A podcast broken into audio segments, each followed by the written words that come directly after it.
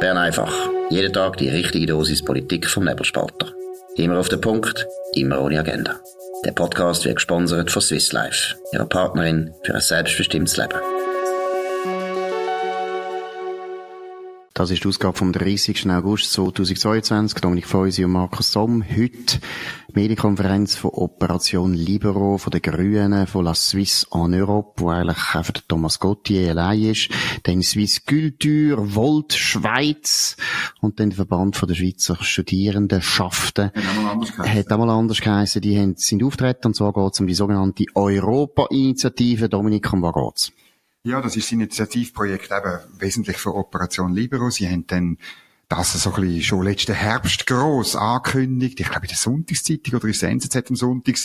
Wie, und es ist wie halt wie immer, man muss eben zuerst den Text haben von einer Initiative und man muss schon die Unterstützer haben und dann sollte man an die Medien. Sie haben das anders gemacht und haben sich ähm, äh, eine rote Nase geholt oder ein blaues Knie, wie man will nennen.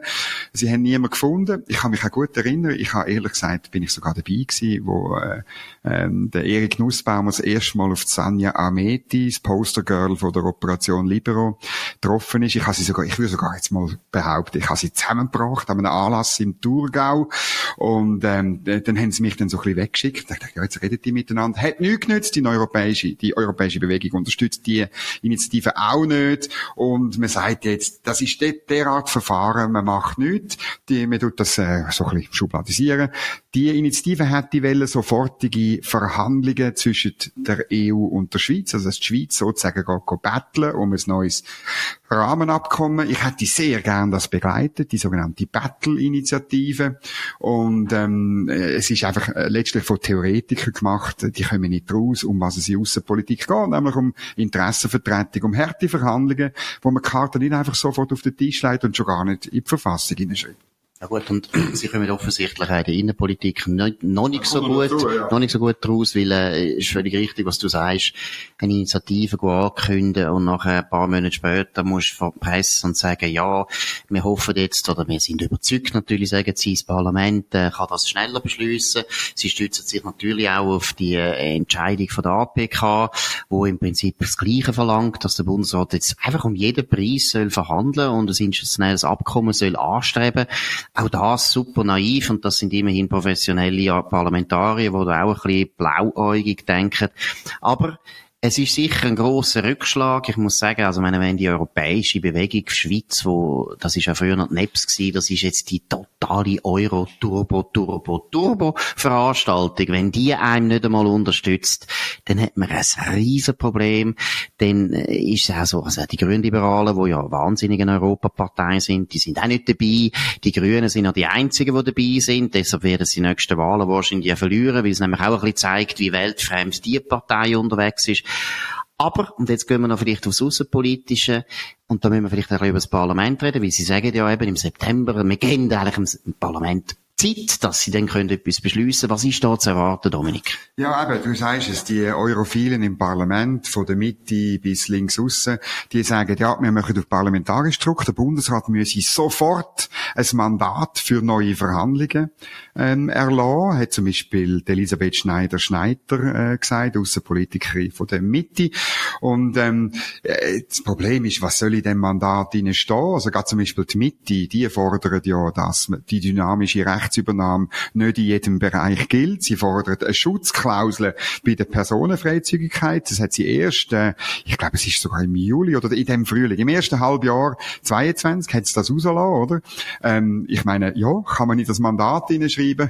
ich freue mich auf Verhandlungen. Äh, die arme Staatssekretärin Livia Loy fliegt wieder fünfmal hin und her und muss nachher am Bundesrat berichten, dass es halt keine Schutzklausel bei der Personenfreizügigkeit gibt und dass die dynamische Rechtsübernahme überall überall muss sein. Das fordert die EU ostentativ, um das wunderbare Fremdwort wieder mal zu brauchen. Das steht in x Briefen, das steht in x Medienmitteilungen. Das ist also nichts zu wählen. Und das Gleiche gilt auch für die SP. Also für, für äh, die EU ist klar, dass es nicht irgendwelche Ausnahmen gibt für den Lohnschutz. Also ist die SP auch blockiert. Und bei der FDP wissen wir ganz genau, dass sie zwar so ein bisschen vorförmlich sagen, ja, ja, wir wollen den bilaterale Weg erhalten, aber auch die FDP ist nicht bereit, ähm, jeden Preis zu zahlen. Äh, der Thierry Burkhardt hat vor anderthalb Jahren klar geschrieben in der Aargauer Zeitung, dass das Problem auch der Streitbeilegungsmechanismus ist und der EuGH ist und so weiter. Bleiben noch die Grünliberalen und die, ja, genau, die würden am liebsten sofort das Rahmenabkommen unterschreiben. Genau, aber es ist ja auch eine Partei mit einer gewissen, gewissen Sensibilität, was die Stimmung im Land betrifft. Und das kommt dann noch dazu. Und das haben wir ja schon gesagt, wo wir das gehört haben von deren Europa-Initiative es ist eben nicht so, wie die Leute sich das gern würden einreden, dass wir jetzt 30 Jahre nicht über das Thema geredet hätten. Im Gegenteil, wir haben eben wahnsinnig viel darüber geredet und eigentlich sind Schützengräben ziemlich klar gezogen und man muss halt sagen, dass die euro-freundlichen Kräfte sind immer mehr in der Minderheit. Nicht, weil man sie nicht nett findet und so weiter. Viele Wirtschaftsverbände und Parteien finden die alle nette junge Leute, aber es ist ganz einfach, es ist nicht so einfach, die Verhandlungen zum Erfolg zu führen. Und das wird man immer ignorieren. Man tut dann immer im Bundesrat unterstellen, du willst nicht, du kannst nicht, du hast Angst vor der SVP. Dabei müsste der Bundesrat Angst haben, zum Beispiel vor der SP und vor allen anderen Parteien, weil der Punkt ist einfach das, und das bleibt dabei, das Rahmenabkommen als grundsätzliche Idee ist nicht mehrheitsfähig in dem Land, weder bei den Parteien, weder bei den Verbänden, weder bei den Gewerkschaften. Und nur Operation Libero allein schafft das noch nicht. Vielleicht werden die das Land dann noch können übernehmen, aber ihr seht es zurzeit nicht so aus. Jetzt etwas ganz anderes. Die UREC hat gestern auch noch ganz spektakuläre Vorentscheid gefällt, Dominik und Bargotz. Ja, das ist schon eine äh, Änderung in der Strompolitik, wo, wo glaube ich, weit geht, wo auch noch viel wird zu reden geben. Die Kommission fordert nämlich, ähm, dass äh, grosse Solaranlagen in den Bergen, also von einer Produktion von über 20 Gigawattstunden, also das ist gross für eine Solaranlage im Vergleich mit einem Laufkraftwerk an einem Fluss, oder reden wir noch schnell von einem Atomkraftwerk, ist das natürlich eigentlich ein Klacks. Aber die Anlagen, die sollen ähm, sehr viel weniger Auflagen müssen erfüllen erfüllen, also keine Planungs- und Umweltverträglichkeitsprüfung. Und dann auch noch eine Solarpflicht, das ist im Übrigen einstimmig durchgekommen, eine Solarpflicht auf sämtliche Neubauten in der Schweiz ab 1. Januar 2024. Dort hat es aber den Stichentscheid von der Mitte-Präsidentin Elisabeth Bohm-Schneider-Jura jurassische Ständerätin braucht, das wird dann sicher noch knapp. Das Interessante oder sagen wir das Ironische ist, dass man alle die Auflagen faktisch äh, das Verbandsbeschwerderecht äh, aushebelt für die Anlagen und zwar in einem dringlichen Bundesgesetz. Das heißt, das wird in Kraft gesetzt und falls äh, der Naturschutzverband, wo ja überall die Sachen blockieren, ähm, falls die dann wirklich das Referendum ergreifen, was äh, zu rechnen ist, dann wird die Abstimmung darüber, wenn das Gesetz schon gilt und vermutlich schon 27 so Anlagen dann genehmigt sind. Das wird aber nicht viel bringen, weil man braucht mehrere hundert, um das Problem zu lösen. Genau, und jetzt mal noch schnell ein Ratschlag an die Bürgerlichen. Weil die Bürgerlichen ja vor allem in der bürgerlichen Mitte teilweise ein bisschen den Kopf verlieren, wenn es um die Energiepolitik geht. Erstens, das Verbandsbeschwerderecht ist ein Ärgernis seit langer, langer Zeit. Das sollte man schon, sollte man schon lang abschaffen, und zwar generell. Und ich finde, die Bürgerlichen müssen unbedingt die Gunst der Stunde nutzen und jetzt zum Ruger dazu bringen, dass sie sagt, ja, Verbandsbeschwerderecht müssen wir generell einfach abschaffen. Es ist auch etwas Undemokratisches. Es ist absolut undemokratisch, dass irgendwelche Verbände irgendjemand Einsprachen erheben können, wo sie nicht einmal direkt betroffen sind. Es ist absoluter Unsinn. Die FDP hat seinerzeit mit der Initiative das mal probiert äh, auszuhebeln, ist nie gegangen. Es ist eine heilige Kuh.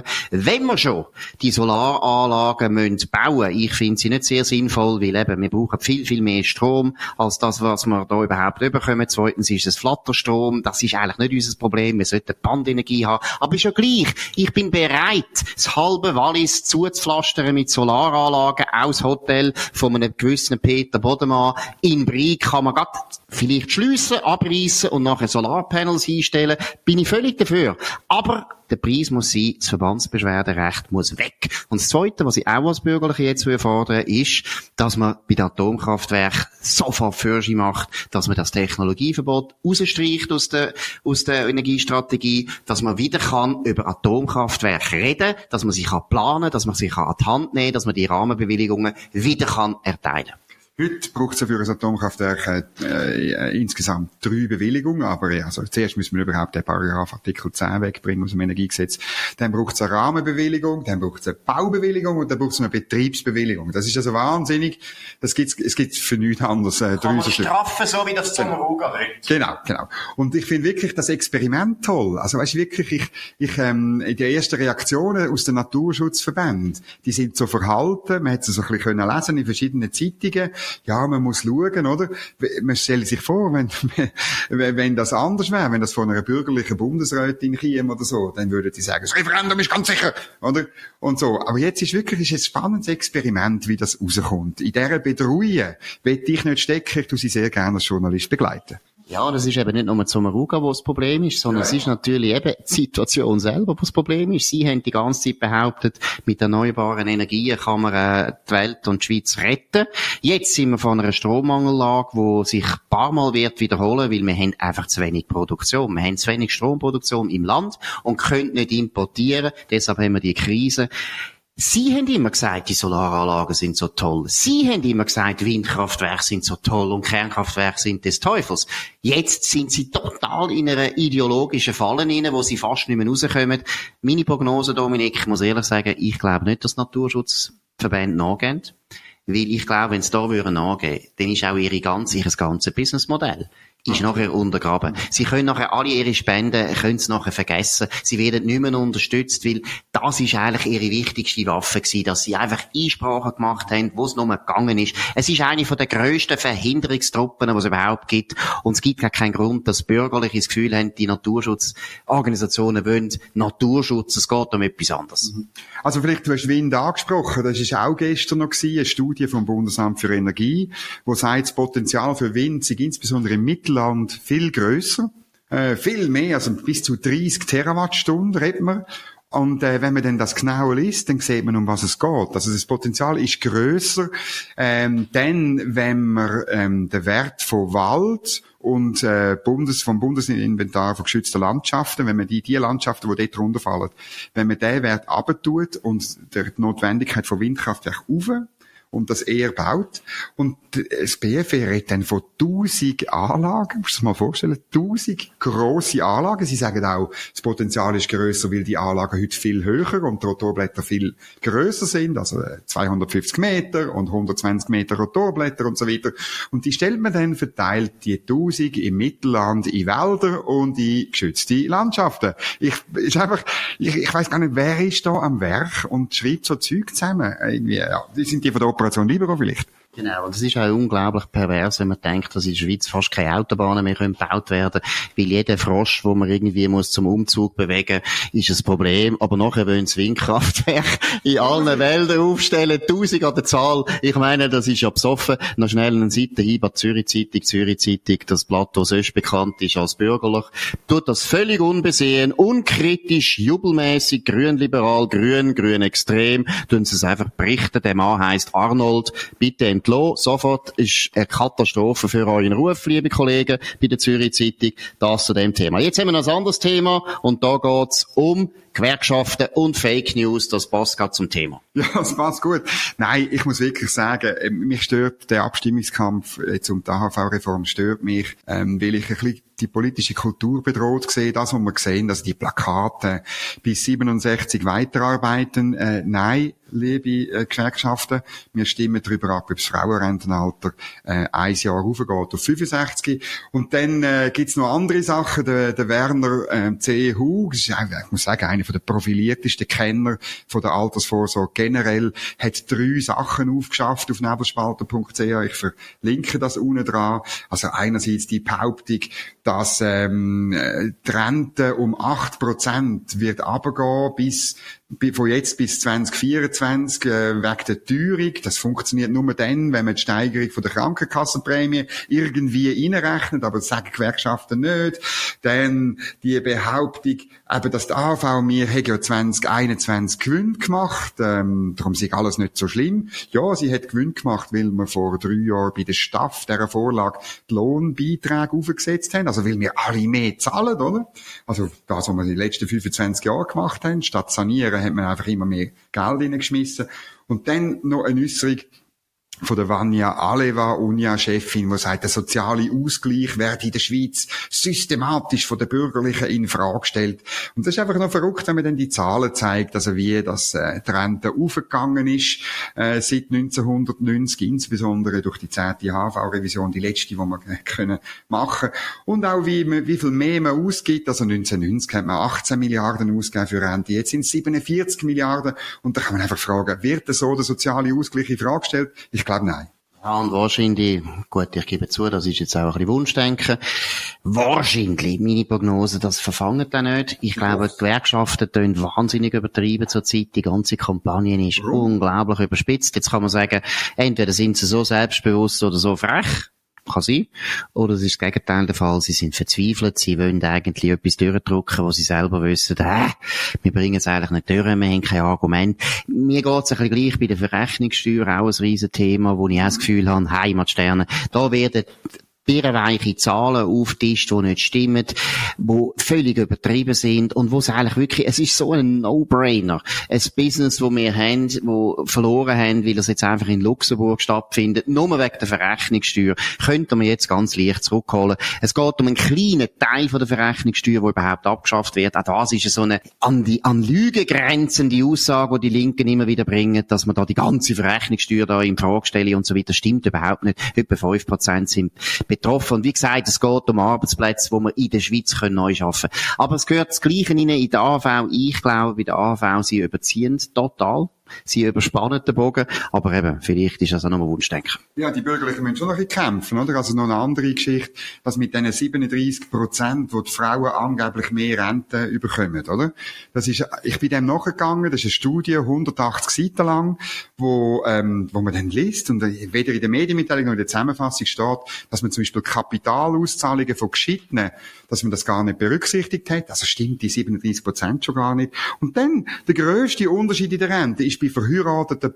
Und ich muss einfach sagen, sie gehen davon aus, dass das äh, ein Problem ist, also dass dann der Mann von einem Ehepaar, der zusammen wohnt, dass der dann irgendwie sich äh, ein, ein Untercode postet und die Frau, weil sie kein BVG-Rente hat, muss um ein Servila betteln, oder?